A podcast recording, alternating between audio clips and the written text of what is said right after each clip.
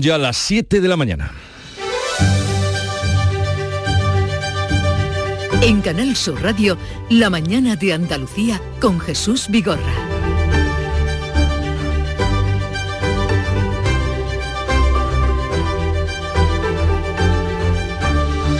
Buenos días queridos oyentes, es miércoles 19 de abril y la Mesa Nacional de la Sequía va a estudiar hoy la gravedad de la situación de este problema en España.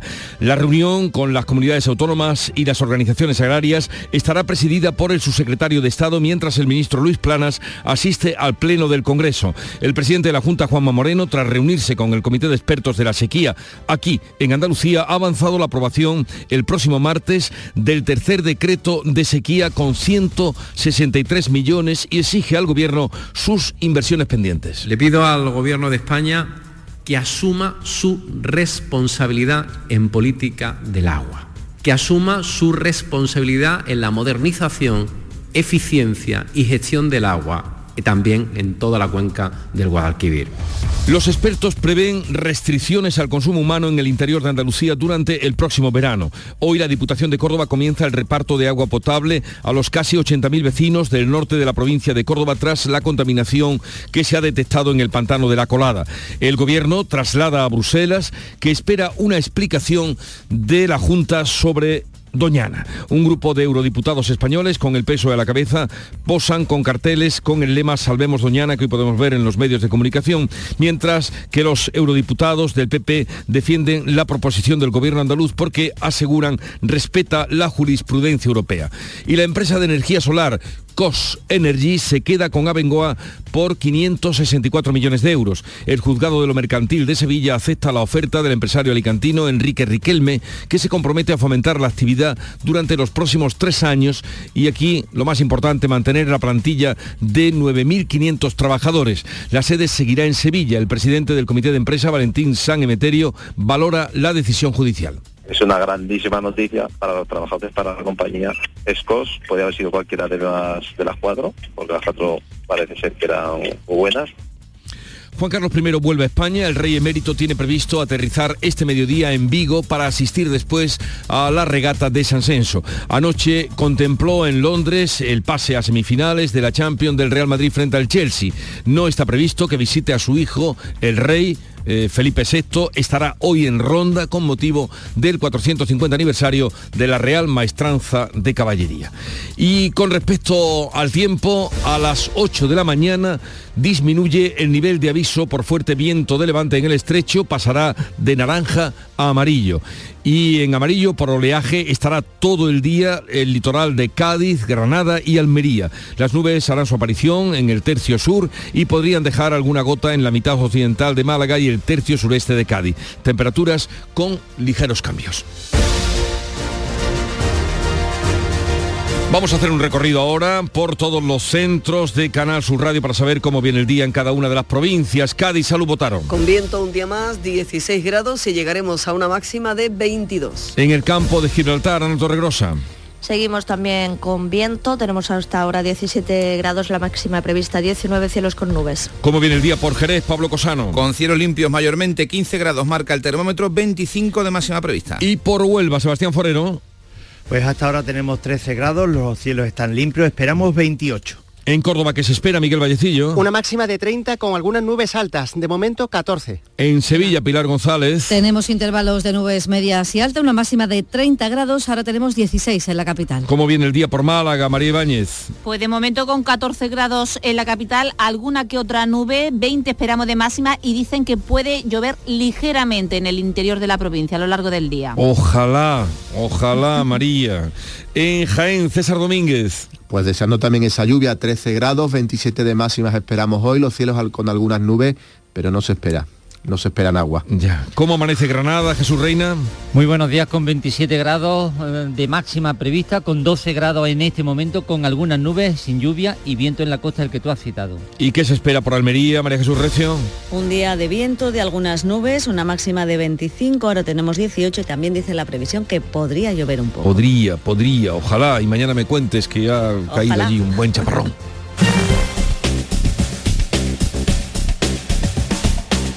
Vamos a conocer ahora el estado de las carreteras en Andalucía. Conectamos con la DGT. Nos atiende Alejandro Martín. Buenos días. Muy buenos días. ¿Qué tal? En estos momentos se circula con total normalidad en la red de carreteras andaluzas, aunque pueden encontrar leves complicaciones y van a circular por la A92 ya en la provincia de Granada, a su paso por Guadix, sentido Granada capital, y en esta misma A92 a su paso por Huertas del Río, ya en la provincia de Málaga, sentido Huetor Tájar. En el resto de carreteras, tanto de la red viaria principal como de la secundaria, no van a encontrar dificultades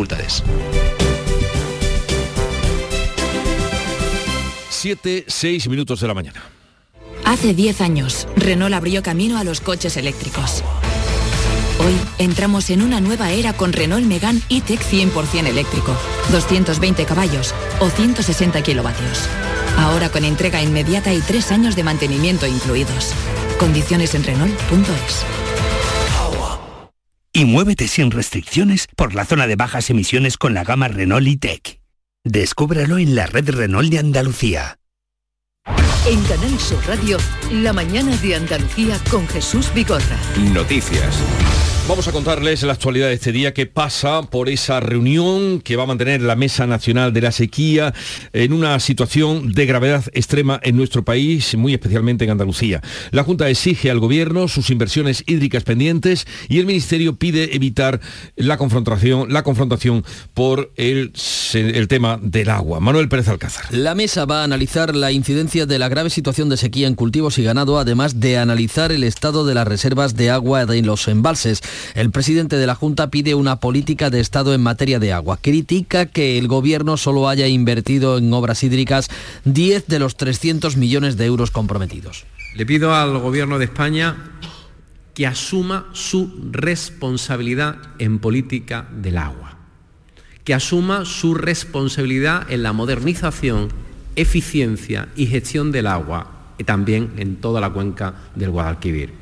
El ministro de Agricultura, que no va a presidir esta mesa, ha apostado por utilizar aguas recicladas y la construcción de desaladoras. Luis Planas pide a la Junta evitar la confrontación, pero arremete con el asunto de Doñana.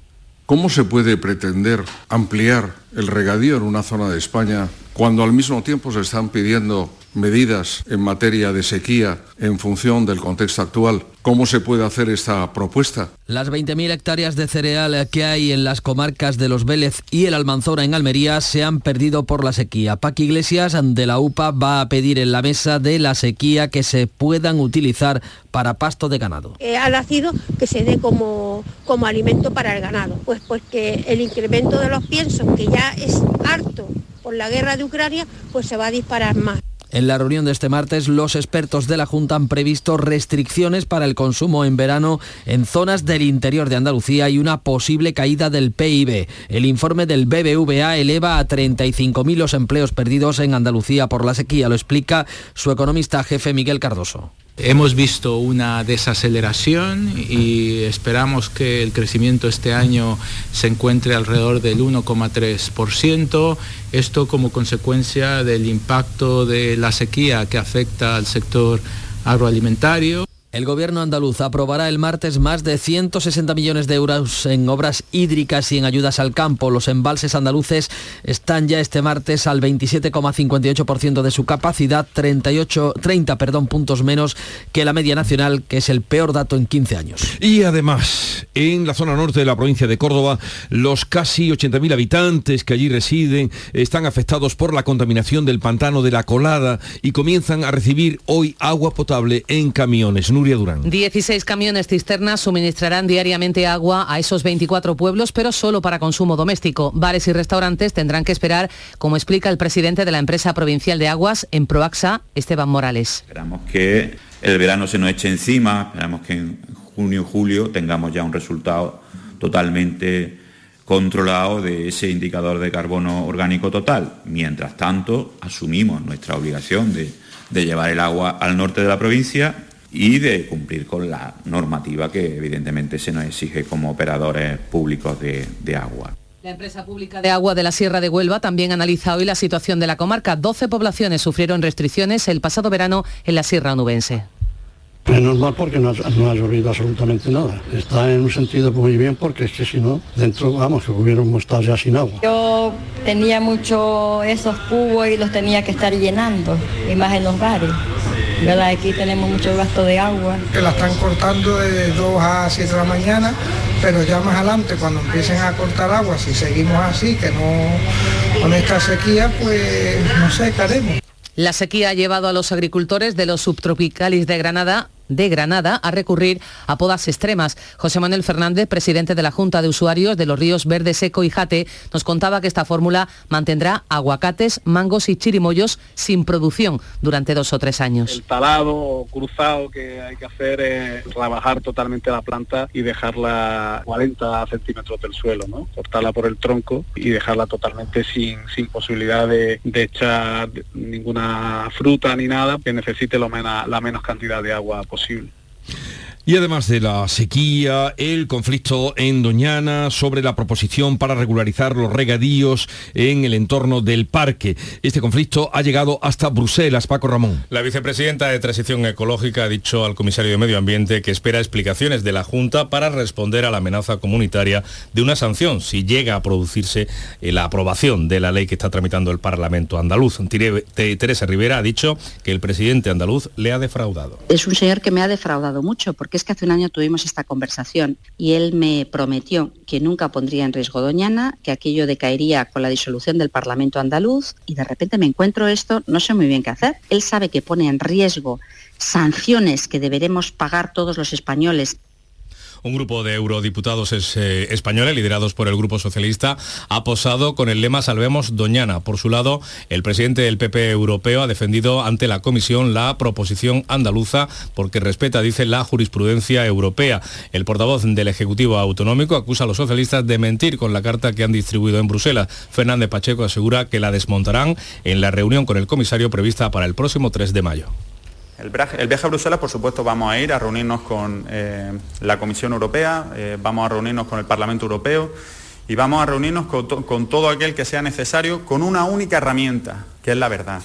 Y vamos a desmentir al Gobierno de España y a todos sus altavoces el presidente de la Confederación Hidrográfica del Guadalquivir ha pedido en el Parlamento limitar la expansión de nuevos regadíos ante la situación de sequía. Joaquín Páez ha comparecido en la Cámara Andaluza y ha explicado que estamos en la misma situación que en el año 1995. Nosotros tenemos datos empíricos que nos señalan que llevamos 25 años, más de 25 años, en situación de cambio climático. Perdón, 7 menos de precipitaciones, un 21% menos de aportaciones y la temperatura media en la cuenca ha subido medio grado. Y cambiando de asunto, mientras esperamos que lleguen esas lluvias que se va a convertir en una experiencia inédita al paso que vamos, la empresa española COS Energy gana la oferta y se queda con Abengoa. Se compromete a mantener la actividad y a los más de 9.000 trabajadores. Cox Energy, un grupo empresarial de energías renovables, ha ofrecido 564 millones de euros para adquirir todas las áreas de negocio, las 28 filiales productivas de la multinacional, manteniendo la actividad y el empleo. También asume la deuda financiera, los avales para proyectos en activo y el pago de las nóminas atrasadas. La sede se va a quedar en Sevilla. Los trabajadores reciben la noticia con entusiasmo, como explica el presidente del Comité de Empresa, Valentín Sangemeterio es que parece que ahora hay un periodo ¿no? para hacer las, reclamaciones. Yo quiero pensar que después, en todo este tiempo, que ha sido, al final se ha, se dilatado el tiempo, ¿no? Eh, el, plazo que tenían para, para cerrar el auto, ¿no? Yo entiendo que la habrá tratado meticulosamente. Y... La Junta acoge con satisfacción la decisión judicial. En el mirador de Canal Sur Radio, el consejero de Industria, Jorge Paradela, ha pedido a la nueva empresa que mantenga el grado de proactividad para que Abengoa vuelva a ser referente. Que muestren esa misma, que muestren esa misma disposición ¿no? tan, tan favorable y que hemos observado en los, últimos meses y que, y que eso se, eh, se proyecte hacia una cartera de futuro que nos permita volver a ver a Bengoa eh, como lo que fue durante décadas. Inaugurado en Sevilla el Centro Europeo para la Transparencia Algorítmica, que vigilará toda la información que llega por Internet a nuestros dispositivos y el papel de la inteligencia artificial. El jefe de la Unidad de Economía Digital, Carlos Torrecilla, ha subrayado que además del técnico, el aspecto legal va a ser determinante. Lo exponía en estos micrófonos en la tarde con Marilo. En Bruselas contaremos también con todo el equipo jurídico y toda la capacidad que la propia Comisión tiene a la hora de, trabajar en aspectos más legales. Entonces, en ese sentido, evidentemente, por eso hablamos de que esto es un trabajo multidisciplinar. Es decir, tenemos que combinar los conocimientos técnicos de los informáticos, de los técnicos, con los conocimientos legales de los expertos juristas e, insisto, incluso con los conocimientos socioeconómicos de expertos en, de expertos en ciencias sociales. Propone una ley de inteligencia artificial que ya se debate en el Consejo Europeo para establecer los riesgos de las aplicaciones con inteligencia artificial. Los funcionarios de justicia están llamados hoy a una jornada completa de huelga después de los dos días que llevan de paros parciales y antes de negociar mañana con el Ministerio de Justicia. Los dos días de paros parciales han provocado la paralización de miles de procesos y vistas judiciales. El Ministerio ha convocado mañana una reunión, pero los sindicatos desconfían y amenazan con no acudir a ella si no incluye en el orden del día sus reivindicaciones. Luis Calero, de Comisiones que el Gobierno ha tratado como funcionarios y funcionarias de segunda el 93% del personal de la Administración de Justicia, que llevamos el peso fundamental del trabajo, elevando las retribuciones de solo el 7% restante, que es el cuerpo del letrado.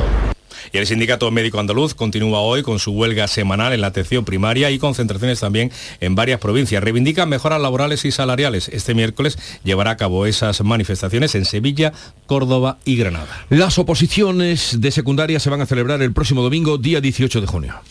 La Junta ha elegido el festivo para evitar que coincida con la constitución de los ayuntamientos prevista para el sábado 17 después de las elecciones. 42.500 optan en Andalucía a algo más de las 65.000 plazas convocadas en este proceso selectivo para la función pública. Por otro lado, el Consejo de Gobierno ha aprobado también la primera regulación de las escuelas de arte y los títulos superiores de diseño que se van a equiparar a un título universitario en Andalucía, como explica la consejera de Desarrollo Educativo Patricia del Pozo. Para nosotros lo tenemos claro en el Gobierno de Andalucía, el arte, el talento que tenemos en Andalucía, hay que potenciarlo, forma parte de la propia marca de Andalucía, aporta un valor añadido a la marca Andalucía y estamos en la obligación de mejorar, de potenciar estas canteras que son todos los estudios, la oferta de estudios artísticos que tenemos en la comunidad autónoma. Juan Carlos I, el rey emérito, vuelve hoy a España, a la localidad gallega de San Xenxo, tras asistir en Londres al partido del Chelsea contra el Real Madrid. Está previsto que el emérito aterriza el mediodía en el aeropuerto de Vigo en vuelo privado. Esta visita a San Senso para asistir a la regata en la que participa su velero, el Bribón, se espera más discreta que la de hace un año. No se han desvelado muchos más datos de su estancia, aunque los empresarios turísticos de la zona están encantados con su presencia. Así lo cuenta Alfonso Martínez, que es su presidente. Nosotros desde el sector estamos encantados de que venga. Desde el punto de vista turístico está teniendo una repercusión mediática que ya la tuvo en la anterior eh, ocasión, que bueno, de alguna forma nos vimos desbordados, la verdad, no pensamos que, fuera a ser tanto, pero bueno, yo creo que esto ahora es, hay que intentar de alguna forma también llevarlo a una normalidad como venía siendo habitual. Este pasado martes Juan Carlos I se ha dejado ver en el fútbol y en un exclusivo club en Londres, aunque Buckingham Palace no lo ha confirmado. La prensa londinense informa de que habría mantenido también un encuentro con el rey Carlos de Inglaterra. Lo que no está previsto es que visite a su hijo Felipe VI antes de volver a Abu Dhabi. Pues no, porque el emérito está en Galicia y en el otro extremo del país. Felipe VI visita hoy la localidad malagueña de Ronda con motivo del aniversario de la maestranza de caballería. El rey va a presidir la reunión de las cinco reales maestranzas de caballería en el marco de la celebración del 450 aniversario de esta mm, organización rondeña. Tras el encuentro, que comenzará a las 12 del mediodía, Felipe VI va a realizar un recorrido por el exterior de la Plaza de Toros y va a asistir a una exhibición ecuestre, como cuenta la alcaldesa de esta localidad malagueña, María de Paz eh, Fernández. Emocionados estamos todos los rondeños y las rondeñas con la visita de Su Majestad el Rey Felipe VI. Es una oportunidad histórica y es un momento para vivirlo, para darle la bienvenida y sentirnos orgullosos de nuestro rey. Por cierto, que es la primera vez que el rey visita Ronda. El plan del gobierno, que pretende sacar en alquiler 50.000 viviendas de la Sareb y que se ha convertido también en bandera electoral, solo cuenta con 9.000 viviendas disponibles de inmediato.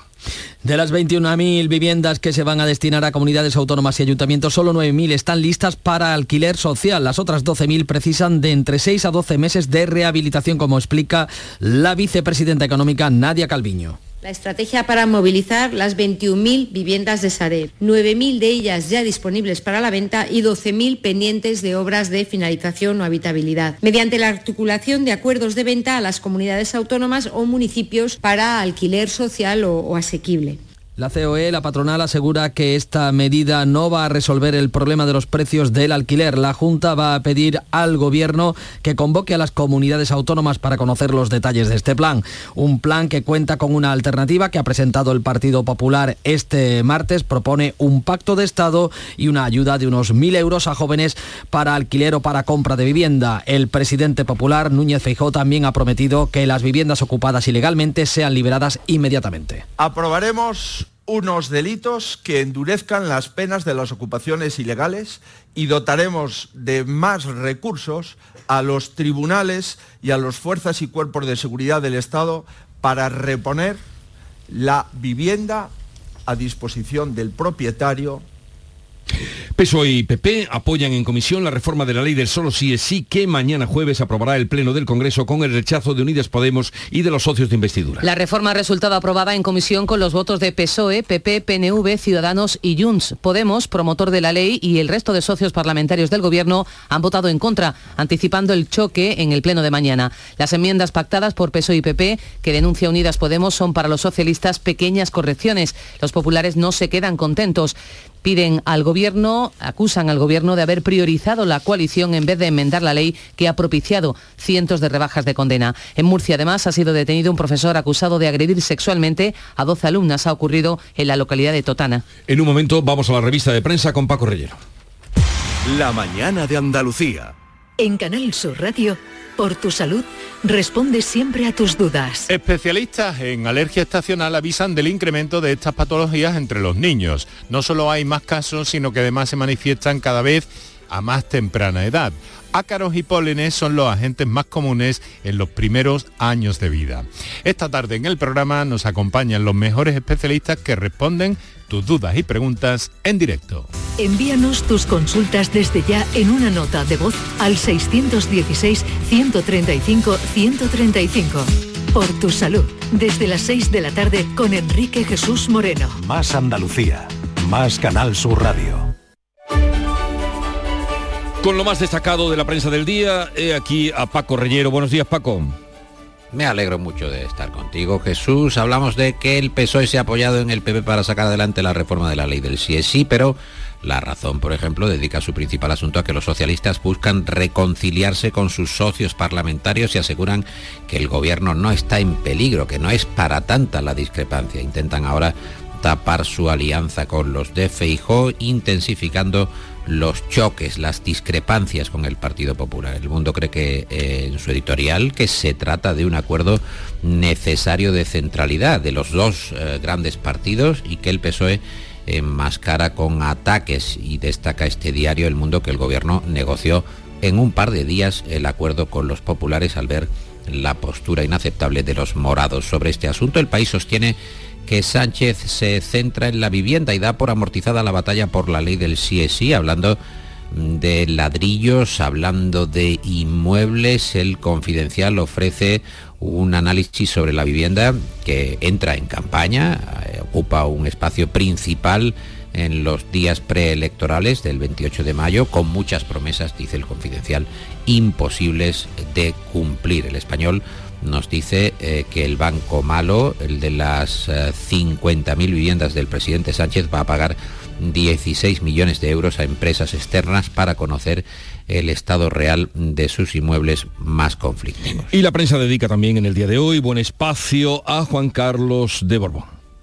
Lo estamos comentando, ha estado en Londres, eh, parece que viendo al rey Carlos III, cenando en un lujoso club privado en Oswald y en el palco del Chelsea viendo al Real Madrid y va camino de las regatas de antes Sanjenjo, ahora Sanxenxo, en esa pronunciación que cada uno establece como puede. Y será el primero de sus viajes a España en los próximos meses, no va a ser el único, según avanza el país. En el español encontramos que Unidas Podemos hace campaña en su contra, es una indecencia, dicen los morados, y Tomás Serrano, en su viñeta eh, del día, dibuja al rey vestido para disputar una nueva competición de vela a sus 85 años y levantando su bastón y la expresión vuelve. Eh, ¿Recuerdas eh, aquel cartel de Pablo Iglesias que despertó tantos comentarios? Y el el de el el de vuelve, vuelve está remarcado igual que en aquella ocasión de Unidas Podemos. Sobre otra monarquía muy distinta a la lagüita es la noticia de apertura del Confidencial que destaca el poder de influencia de Marruecos sobre el gobierno del PSOE y Unidas Podemos. Según publica este digital, Sánchez eh, cesó a la anterior ministra de Exteriores, González Laya, una semana después de que Marruecos se lo pidiera mientras esa audiencia del presidente con Mohamed VI todavía está inalvis, a la espera. Asunto de interés para la prensa, por ejemplo, eh, lo vemos en La Razón, es que el Tribunal Constitucional considera que la Carta Magna no obliga a que el español sea lengua vehicular en todo el Estado, avalando así Jesús eh, la postura del gobierno y de sus socios independientes. A ver, titulares de la prensa andaluza de hoy, Paco. Te lo voy a dar, te voy a dar lo mejor que hay en la prensa andaluza, fotografía de portada de un campo seco, lo vemos en Diario de Sevilla o en Diario de Cádiz y asunto también que destaca Huelva Información con este titular, la situación por la sequía es dramática, la Junta va a aprobar ese nuevo decreto de 163 millones para ayudas y obras urgentes, asunto que también es prioritario, vemos en la opinión de Málaga y en la voz de Cádiz. También encontramos eh, en la fotografía de Huelva Información labores de simulacro del Infoca, que se prepara ya el Infoca para un verano eh, especialmente complicado por las altas temperaturas y la ausencia de lluvias. Pues vamos oh, con la visita de Nuria Gaciño. Buenos días. Hola, ¿qué tal? Muy buenos días. Que nos trae la información deportiva. Y el Real Madrid espera rival en las semifinales de la Liga de Campeones y en Sevilla se espera hoy la llegada del Manchester United. Está previsto que el Manchester United llegue hoy por la tarde a la ciudad hispalense donde mañana disputará la vuelta de los cuartos de final de la Liga Europa ante el Sevilla. Vamos a ver si al final pueden recuperar a su estrella, a Rashford, a la que tienen entre algodones y es que son numerosas las bajas con las que cuenta el conjunto inglés. Se espera lleno mañana en el Sánchez Pijuán, nadie se quiere perder la posibilidad de meterse en las semifinales de la Liga Europa, teniendo en cuenta lo abierta que está la eliminatoria tras el empate a dos que logró el Sevilla en la ida contra todo pronóstico. Y lo esperado es lo que sucede en la Champions. Ante un Chelsea que no da para mucho más, el Real Madrid ya está en las semifinales. Si en la ida fue capaz de ganar por 2 a 0 en el Santiago Bernabéu, en la vuelta se ha impuesto por el mismo resultado, 0 a 2, así que hoy estará pendiente de ver si el Manchester City es capaz de rematar la faena ante el Bayern de Múnich, al que venció en la ida por 3 a 0. De ser así, los madridistas se verían de nuevo las caras con el equipo de Guardiola. El otro encuentro de esta noche será el Inter de Milán-Benfica. La ventaja es de momento para los italianos, que ganaron el Lisboa por 0 a 2. El que venza en esta eliminatoria pues se enfrentaría en las semifinales con el Milán, que anoche empató a 1 con el Nápoles, pero tenía la del 1 a 0 de la ida. Y pendientes estamos hoy de la Asamblea de la Liga, donde está previsto que se debata el modelo arbitral. Con los árbitros exigiendo respeto y moderación a los dirigentes y hasta planteándose la posibilidad de ir a la huelga, en medio de este ambiente tan crispado, está previsto que se reúnan hoy de forma extraordinaria los clubes de primera y segunda división para estudiar una modificación del comité arbitral. Ya saben que la Liga quiere que los colegiados dejen de pertenecer a la Federación Española y también pedirán explicaciones al presidente del Barça, Joan Laporta, por el caso Negreira, por el que ya compareció el pasado lunes y en el que poco aportó, la verdad. Es curioso, Paco, ahora vamos con la despedida y cierre, esta noticia que tú comentabas de que los pueblos más pequeños son los que más gastan en fiestangas. Sí, sí, eh, está en Diario de Almería y han hecho un ranking y uno de los pueblos almerienses, Benitagla, está con 520 euros por habitante en 2022, es el primero del ranking y es verdad que, claro, en fin, yo lo entiendo, que, que, que, va, pues claro, habrá que también, eh, si no tienen otro atractivo, pues vamos a hacer una fiesta en condiciones. Pues claro, que sí. gastan, ganando, en fin, ahí están, bueno, claro. Vamos, vamos ahora con el cierre, la noticia que tienes preparada para la despedida, Paco. Mira, eh, yo no sé, Nuria, si tú utilizas la expresión sueño perdido, tú que eres una mujer de levantarse mm, a horas intempestivas, eh, poco procedentes, Me pero insistiendo dormir. en el servicio público, ¿tienes sueño perdido? Mm, eh, yo tengo sueño a todas horas, sí, supongo que sí. ¿no? A todas horas. Me encanta dormir, ¿eh? Sí, te encanta dormir. Bueno, pues hoy nos cuenta The Objective que el sueño perdido no se recupera. Que eso de voy a recuperar, voy a tener una cura de sueño, que eso no es eh, lo correcto, que no tiene sentido, que lo que se perdió, se perdió, que hay que tener una disciplina, como por ejemplo la que tiene Víctor Manuel de la Portilla, que es germánico, se acuesta a las 9 de la noche, en cuanto empieza el telediario se mete en la cama y él a las cuatro y media de la mañana ya está sirviendo a los andaluces sin ningún tipo de problema, pero eso de que en el fin de semana te vas a recuperar no vale para nada. Hay que ser constante, diario, eh, Pues ahí- regular. Ahí, eh, Dios quién. No lo Ahí consigo. queda la recomendación del doctor Reyero. Hasta mañana, Paco. No, no. Es que leo demasiados eh, de- demasiados tips o demasiadas informaciones de hábitos de consumo y así estoy. Jesús. Y eso te Estoy quita el sueño. de- Y eso te quita el sueño. Sí, no me quita el sueño, me quita el sueño. Adiós. Adiós, Nuria. En Canal Sur Radio, La mañana de Andalucía con Jesús Vigorra. Y a esta hora acaban de dar las siete y media de la mañana. Vamos a repasar en titulares lo más destacado de la actualidad con Nuria Durán. La Mesa Nacional de la Sequía estudia hoy la gravedad de la situación por la falta de agua. La reunión con las comunidades autónomas y las organizaciones agrarias va a estar presidida por el subsecretario de Estado porque el ministro Luis Planas asiste al Pleno del Congreso. La Junta exige al Gobierno las inversiones pendientes. Los expertos prevén restricciones al consumo en el interior de Andalucía durante el próximo verano. El Ejecutivo andaluz aprobará el próximo martes el tercer decreto de sequía. Contempla 163 millones de euros, la mayoría para obras hidráulicas, 40 de ellos en ayudas al sector agroalimentario. La Diputación de Córdoba comienza hoy el reparto de agua potable a los 80.000 vecinos del norte de la provincia tras la contaminación en el pantano de la Colada. Y el gobierno traslada a Bruselas que espera una explicación de la Junta sobre Doñana. Un grupo de eurodiputados españoles con los socialistas a la cabeza ha posado con carteles con el lema Salvemos Doñana. El PP europeo defiende la postura del gobierno andaluz porque asegura respeta la jurisprudencia comunitaria. La empresa de energía solar COS Energy se queda con Abengoa por 564 millones de euros. La compañía que dirige el empresario alicantino Enrique, Enrique Riquelme se compromete a fomentar la actividad durante los próximos tres años. Garantiza el mantenimiento de la plantilla de 9.500 trabajadores. La sede seguirá en Sevilla. Juan Carlos I vuelve hoy a España. El rey emérito tiene previsto aterrizar al mediodía en Vigo para disfrutar de la regata de San Senso. Anoche asistía en Londres al pase a semifinales de la Champions del Real Madrid frente al Chelsea. No está previsto que visite a su hijo. Felipe VI está hoy en Ronda con motivo del 450 aniversario de la Real Maestranza de Caballería. Y recordamos la previsión del tiempo para hoy. Habrá hoy rachas muy fuertes de viento de levante en el estrecho y el litoral de Cádiz. Amainará por la tarde. Los cielos estarán poco nubosos, algunas nubes en el tercio sur por la mañana que puede traer alguna lluvia débil, más probable en la mitad occidental de Málaga y tercio sureste de Cádiz. Las temperaturas van a registrar ligeros cambios, máxima hoy de 30 grados en Córdoba y en Sevilla. Son las 7.33 minutos de la mañana, sintonizan Canal Sur Radio y en un momento estamos con las claves económicas del día. Alejandro Sanz vuelve a España con Sanz en vivo tras protagonizar la gira más multitudinaria el pasado verano. Alejandro Sanz regresa a nuestro país con nuevas fechas. Úbeda, recinto ferial 8 de junio. Granada, Plaza de Toros 22 de junio. Chiclana de la Frontera Concert Music Festival 8 de julio y 3 de agosto. Y Roquetas de Mar, Plaza de Toros 13 de julio. Entradas a la venta en alejandrosanz.com y puntos de venta habituales. Las claves económicas con Paco Bocero.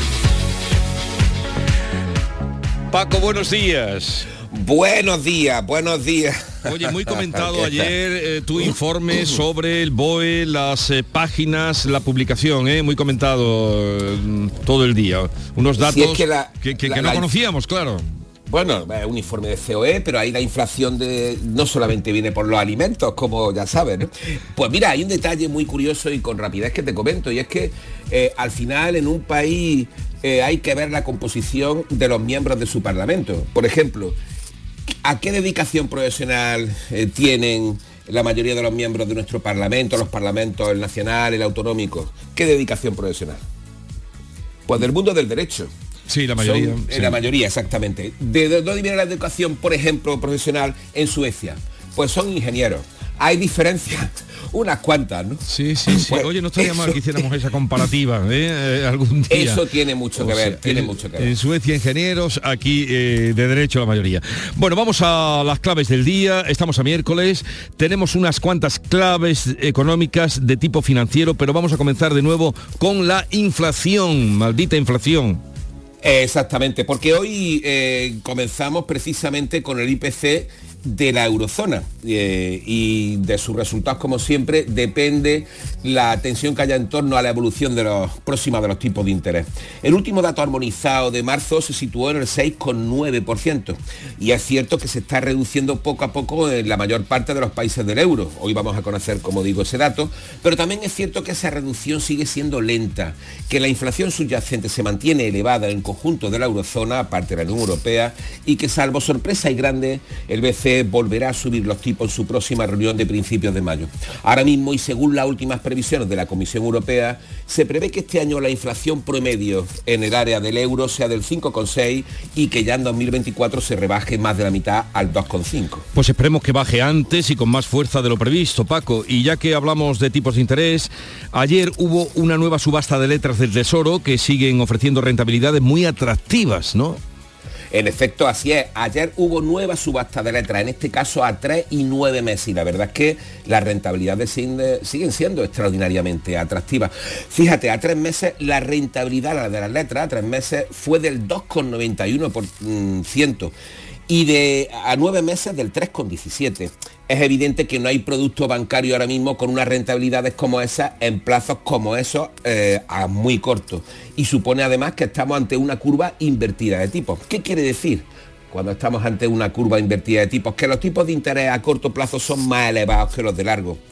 Porque mira Jesús, habitualmente la teoría económica dice que prestar dinero a largo plazo es más seguro que a corto, porque la incertidumbre del largo plazo es mayor. Sin embargo, cuando los tipos a corto son más elevados que los de largo, es reflejo de que la incertidumbre es mayor a ese corto plazo. Y lo podemos ver en la rentabilidad de las letras, ya que se paga más por las letras a nueve meses que por las de un año. Y casi la mismo, y, y se paga casi lo mismo por las letras de tres meses que de las de seis. Muy bien, pues ya sabemos lo que significa que la curva de tipos está invertida. Y seguimos hablando de finanzas y de bancos porque hoy presenta un informe importante el Banco de España. Efectivamente, hoy tenemos claves financieras y en este caso es el turno del Banco de España que publica su informe de estabilidad financiera, una publicación que realiza cada seis meses en la que analiza los riesgos que tiene el sistema financiero español y la rentabilidad y solvencia de nuestras entidades de depósito. Es un informe muy relevante porque además viene poco más de mes y medio después de la mini crisis bancaria y siempre aporta transparencia acerca de la situación de la banca. ¿Y cómo va el Euribor, Paco? El Euribor. buena pregunta, buena pregunta. Oye, pues sin variaciones sobre marzo, afortunadamente. La media de abril hasta ahora está en el 3,66, cuando la de marzo fue el 3,64, apenas dos centésimas. Que siga así. Oye, ¿tienes alguna referencia de la empresa que se, eh, se va a quedar con Abengoa, eh, COS Energy? Bueno, la única referencia que hay es que se ha ido adelantando, ha ido poniendo dinero, parece que esa ha sido una de las causas que se ha visto en tanto como confianza en el proyecto, como además adelanto de nómina, y es una de las causas que se ha visto como eh, Mm. principales para, para, su- para la adjudicación en este caso. Pero bueno, vamos a ir viendo porque es una noticia que se esperaba desde hace muchísimo tiempo y, y Abengoa es una gran empresa andaluza que hay que recuperar de cualquier Fija- manera. fíjate que todavía, después de todo lo que ha pasado, tiene 9.500 trabajadores. Después de En todo efecto. lo que ha pasado. ¿no? de Mm. todo lo que ha pasado. Mm. Bueno, pues esperemos que se recupere, que es lo, lo importante desde luego. Paco, que tengas un buen día, un saludo y hasta mañana. Igualmente hasta mañana. Montepío, ¿en qué podemos ayudarle? Quería informarme sobre su seguro de decesos. Aquí tiene nuestra oferta. ¿Y en ese precio tiene cobertura completa? Sí, lo tiene todo cubierto. Compañía con más de un siglo de experiencia. Visite montepíoconductores.com. Montepío, lo tiene cubierto. Cercanía. Las historias que pasan en nuestra tierra. Andalucía en profundidad. Actualidad. El cafelito de siempre. Así es la tarde de Canal Sur Radio con Mariló Maldonado. Tres horas para disfrutar de una radio emocionante. Andalucía, son las 3 de la tarde. La tarde de Canal Sur Radio con Mariló Maldonado. De lunes a viernes desde las 3 de la tarde. Más Andalucía. Más Canal Sur Radio. Vamos a otras noticias de Andalucía. El puerto de Tarifa sigue cerrado por tercer día consecutivo a causa del fuerte viento de levante. Ana Torregrosa. Un viento que mantiene suspendidas esas conexiones marítimas entre Tarifa y Tánger en este tercer día de cierre. La previsión, eso sí, es que la situación meteorológica vaya mejorando en estas, perdón, en estas próximas horas. A las 8 el aviso naranja por fenómenos costeros pasa a amarillo y conforme vaya avanzando el día el viento seguirá amainando. La previsión es que ya no haya ningún tipo de aviso meteorológico a partir de las 6 de la tarde, por lo que es previsible que la situación también en las conexiones marítimas en el puerto de Tarifa se vaya restableciendo. Ha sido localizado el cuerpo sin vida del hombre que desapareció el 3 de abril en las inmediaciones de San Agustín en el Ejido, donde ha aparecido su coche. María Jesús Recio. Emilio Jesús Berenguel desapareció el pasado lunes santo en la zona del Ejido. Durante varios días se realizaron rastreos en resultado en distintos parajes con drones. Ni las fuerzas de seguridad ni la familia tenían pistas sobre lo que pudo haberle ocurrido. La investigación sigue abierta. y está previsto que se le practique la autopsia al cadáver. No han trascendido más detalles por parte de la Guardia Civil, pero la familia se ha indicado que ha sido localizado cerca del coche que fue encontrado justo al día siguiente de su desaparición en San Agustín. Tenía 54 años, estaba casado y acababa de ser abuelo. En Málaga la policía ha detenido a los presuntos autores de dos muertes violentas que se han producido en estos días, la de un arquitecto de la capital y la de un portero de restaurante en Mijas, María Ibáñez. Así es, la policía ha detenido a un hombre de 29 años por ser el presunto autor de la agresión al arquitecto Rafael Santa Cruz, quien falleció tres días después de ser agredido en el centro de nuestra ciudad. Él y un amigo sufrió un traumatismo craneal por los golpes recibidos. El otro detenido es un hombre de 32 años al que la Guardia Civil acusa de ser el responsable de la muerte de un portero de un restaurante de Mijas. Medió en una pelea de clientes y el detenido le dio un puñetazo, cayó y se golpeó en la cabeza. Falleció horas después en un hospital malagueño. En Granada ha llegado a Motril un crucero con más de un millar de pasajeros desde Miami, en Florida, con destino a Roma. Es un Ha crucero, traído- sí, de alto traído- lujo, iba a decir, ¿no? De altísimo lujo. Efectivamente, ha traído, ha traído a 1.080 pasajeros a bordo, la mayor parte de ellos de Estados Unidos, de Canadá y de Francia. La mitad han aprovechado para visitar Motril en autobuses lanzadera habilitados de forma gratuita por el puerto y por el ayuntamiento, mientras que otros han optado por excursión en Granada, Almuñécar, Alpujarra, Vélez de Benaudalla, Nerja o Málaga. El buque tiene como destino Roma y el precio del pasaje, y aquí está el dato significativo, se eleva, compañero, hasta los 23.000 euros, lo repito, hasta los 23.000 euros. Eh, Pues que lo disfruten los que pueden. Hoy se retoman en Madrid las negociaciones entre Navantia y los sindicatos. Alu votaron. Hay cierto optimismo después de que la empresa haya cambiado de rumbo en las negociaciones del convenio. Ahora plantea una prórroga del actual, pero con modificaciones que hacen pensar al comité en la posibilidad de mejoras. Jesús Peralta, presidente del Comité de Navantia San Fernando. pues se plantea bastantes cambios en el articulado. Por lo tanto, es un convenio al uso, ¿eh? no al 100%, pero sí un convenio al uso. Y bueno, ahí es donde tenemos posibilidad. Si la empresa lo que quiere es plantear esa propuesta, ahí es donde tenemos la posibilidad de meter las cuñas necesarias de nuestra plataforma. Sobre la mesa también el plan estratégico y el plan de trabajo para las factorías de la Bahía Gaditana.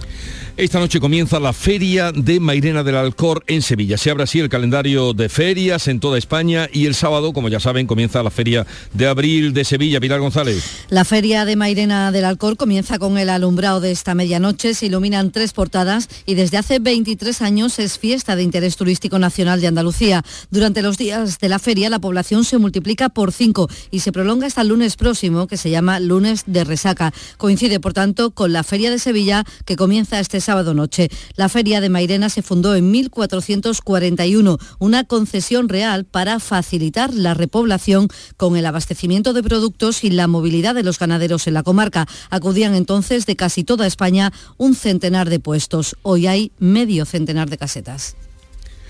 Camarones, cangrejo, gamba, langostino, cigala, bogamanta, mejillón. Y al marisco fresco, rico marisco, jamón de la jamón. Y el niño los camarones, pregona con su pregón, lo mismo vende cangrejo gavichela de corazón. Él es José de los Camarones, como él mismo cuenta, el niño de los Camarones, que con este disco ahora eh, se ha hecho un sitio, un hueco en el flamenco y en todas, eh, en fin, en todas las secciones de culto. Así es que eh, es además nuestro colaborador y estará aquí a partir de las 11 de la mañana. Un día en el que, por cierto, vamos a hablar también del homenaje que están preparando grandes del flamenco a Manolo Sanlúcar. Terminaremos con otro flamenco mm, de, de actitud ante la vida y de cantador como es Luis Lara, metido ahora a cómico que llena los teatros, el comandante Luis Lara, que como cada miércoles estará con nosotros. Si bien antes hablaremos de temas más serios como el problema que tenemos del agua, con expertos de la mesa de la sequía y también el presidente de Emproasa, que es eh, quien suministra de agua a la provincia de Córdoba y tiene ahora tremendo problema. Llega el tiempo ahora para la información local. Atentos. En la mañana de Andalucía de Canal Sur Radio, las noticias de Sevilla. Con Pilar González. Buenos días. Abengoa se queda en Sevilla y mantiene a sus trabajadores. La empresa española Cox Energy adquiere la empresa por más de 560 millones de euros y terminan así ocho años de lucha por la supervivencia de la multinacional sevillana. Esto en un día en el que se abre la temporada de ferias y como siempre desde hace 582 años es en Mairena del Alcor. Enseguida los detalles. Antes el tráfico. Hay 5 kilómetros de retenciones en la entrada a Sevilla por la autovía de Huelva, un kilómetro por las de Coria y Mairena, uno también en el nudo de la Gota de Leche hacia Ronda Urbana y en el Centenario sentido Cádiz.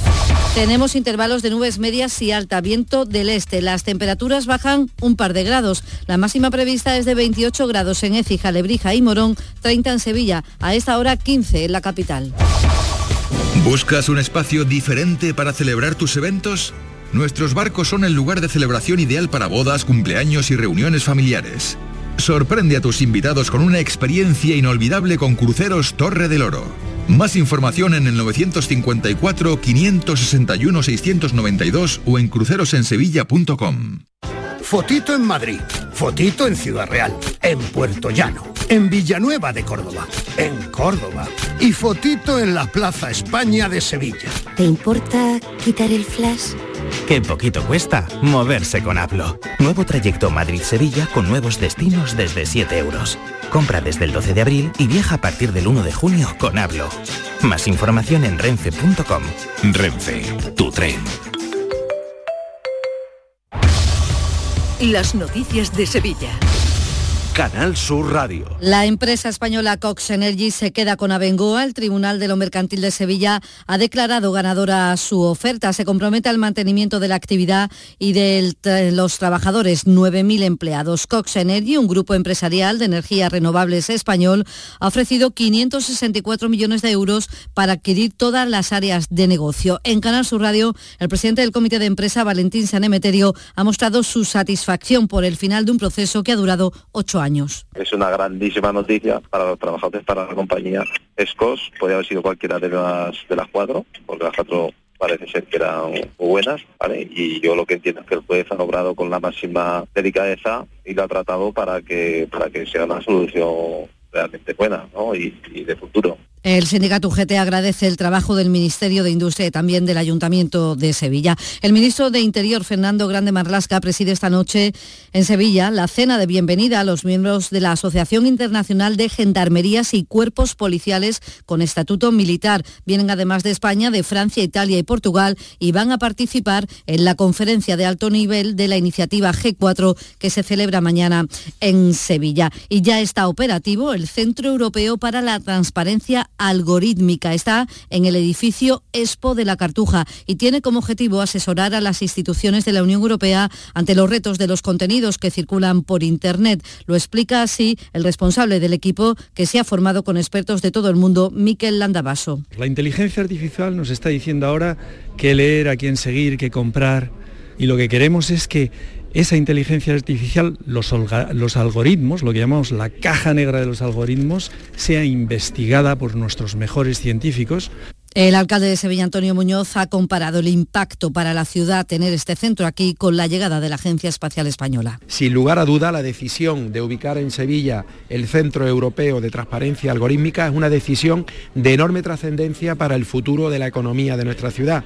Significa en convertir a Sevilla en el epicentro, en una ciudad vinculada a las políticas digitales, a las políticas de innovación de Europa. Y según el informe económico del BBVA, Sevilla aguanta bien el empleo. Los motivos los ha explicado el economista jefe del BBVA, Miguel Cardoso. Sevilla se está beneficiando del gasto hostelero, del, turismo, que está eh, yendo bastante bien, pero también se está eh, beneficiando de su capitalidad y del incremento de los servicios públicos.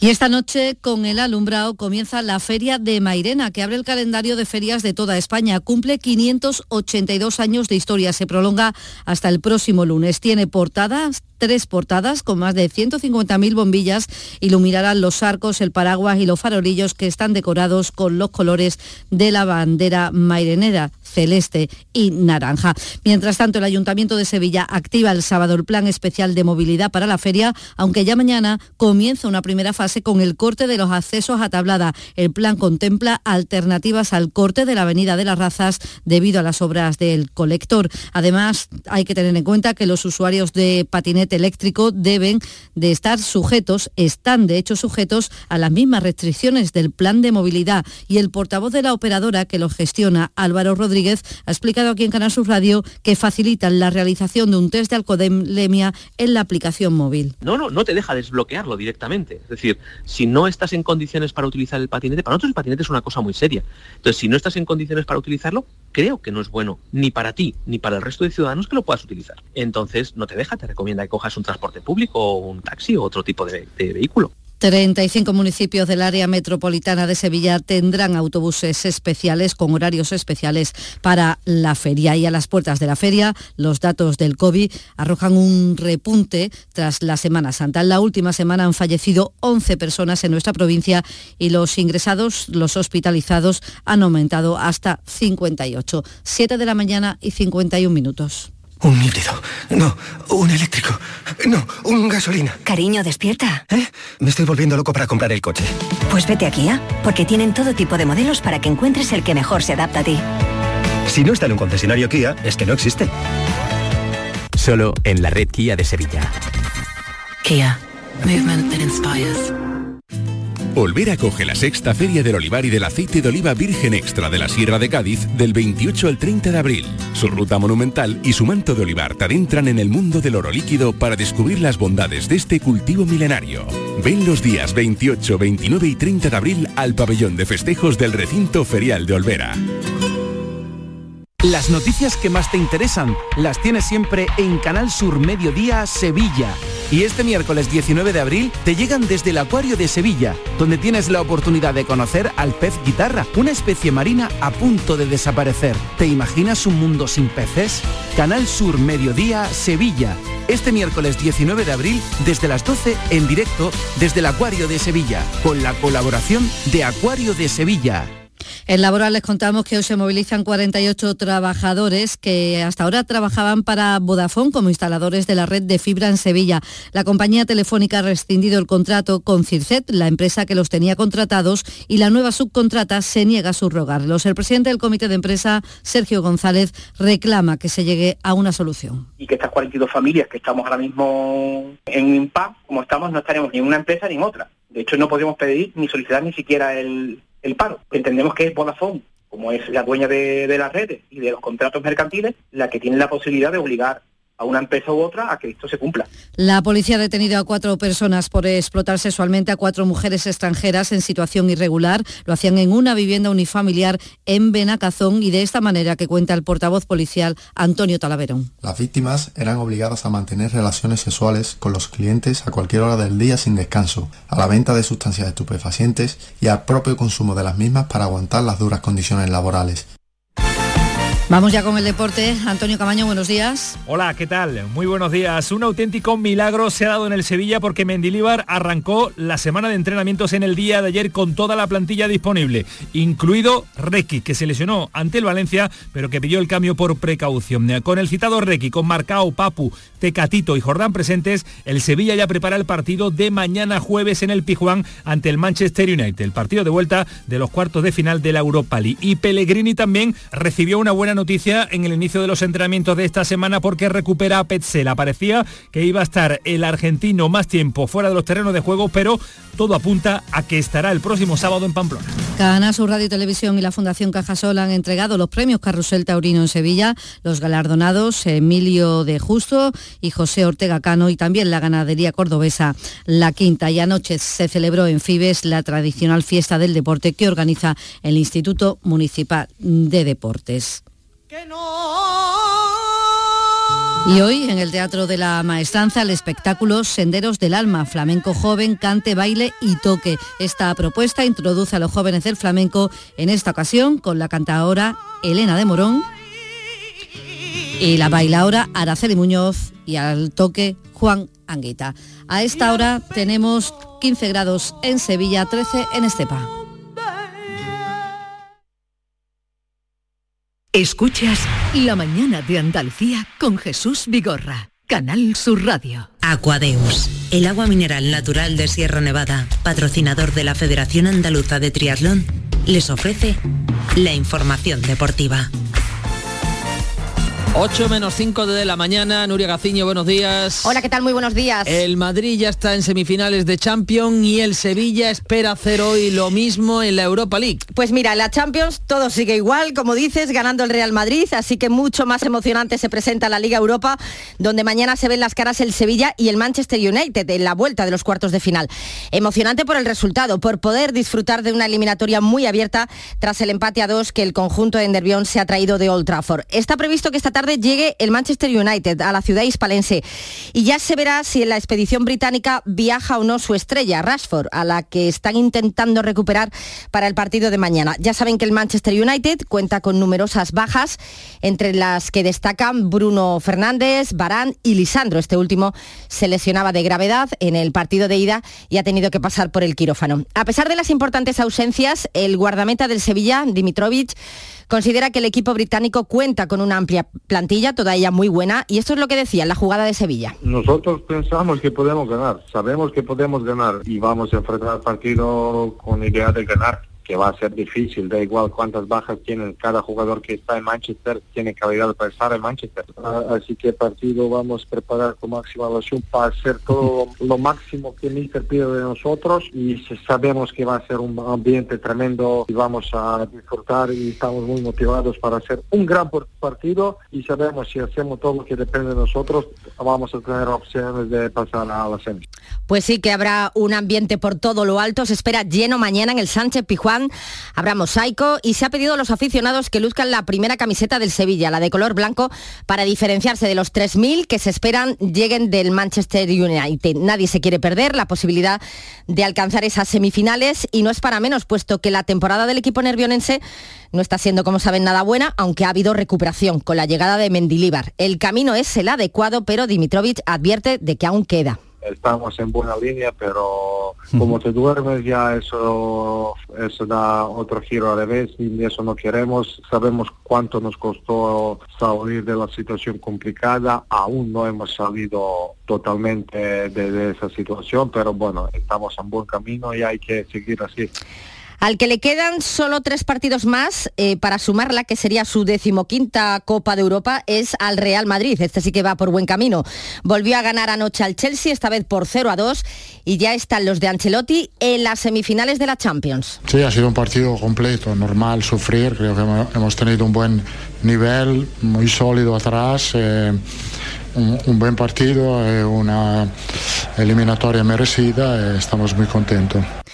Jugará el Real Madrid en las semifinales ante el ganador de la eliminatoria entre el Manchester City y el Bayern de Múnich, que se va a disputar el partido de vuelta de cuartos esta noche en Múnich. Lo normal es que sea el City eh, el que se enfrente al Real Madrid porque la ida se impuso por 3 a 0, así que lleva bastante ventaja. El otro encuentro de esta noche será el Inter de Milán-Benfica. La ventaja es de momento para los italianos, que vencieron el Lisboa por 0 a 2. El que gane esta eliminatoria se enfrentaría en las semifinales con el Milán, que anoche empató con el Nápoles en ese duelo italiano, pero eh, tenía la renta, partía con la renta del 1 a 0 de la ida y por tanto eh, al final no tuvo problemas para clasificarse para las semifinales con ese empate. Pendientes hoy de la Champions, por tanto, y pendientes también de la Asamblea Extraordinaria de la Liga, donde se va a debatir el modelo arbitral, aunque no se va a hacer desde luego en el mejor ambiente. La situación no es la más idónea y es que si los clubes están todo el día quejándose de los arbitrajes, estos tampoco se quedan atrás. Los árbitros se han llegado a plantear ir a la huelga, aunque finalmente lo han descartado. Lo que sí es que lo que sí quieren exigir es respeto y moderación por parte de los dirigentes. Pues en medio de este ambiente se reúnen hoy de forma extraordinaria los clubes de primera y segunda para estudiar la modificación del comité arbitral y también para que la porta de más explicaciones del caso Negreira. Aquadeus, ahora más cerca de ti, procedente del manantial Sierra Nevada, un agua excepcional en sabor, de mineralización débil que nace en tu región. Aquadeus Sierra Nevada es ideal para hidratar a toda la familia y no olvides tirar tu botella al contenedor amarillo. Aquadeus, fuente de vida, ahora también en Andalucía. Canal Sur, la radio de Andalucía.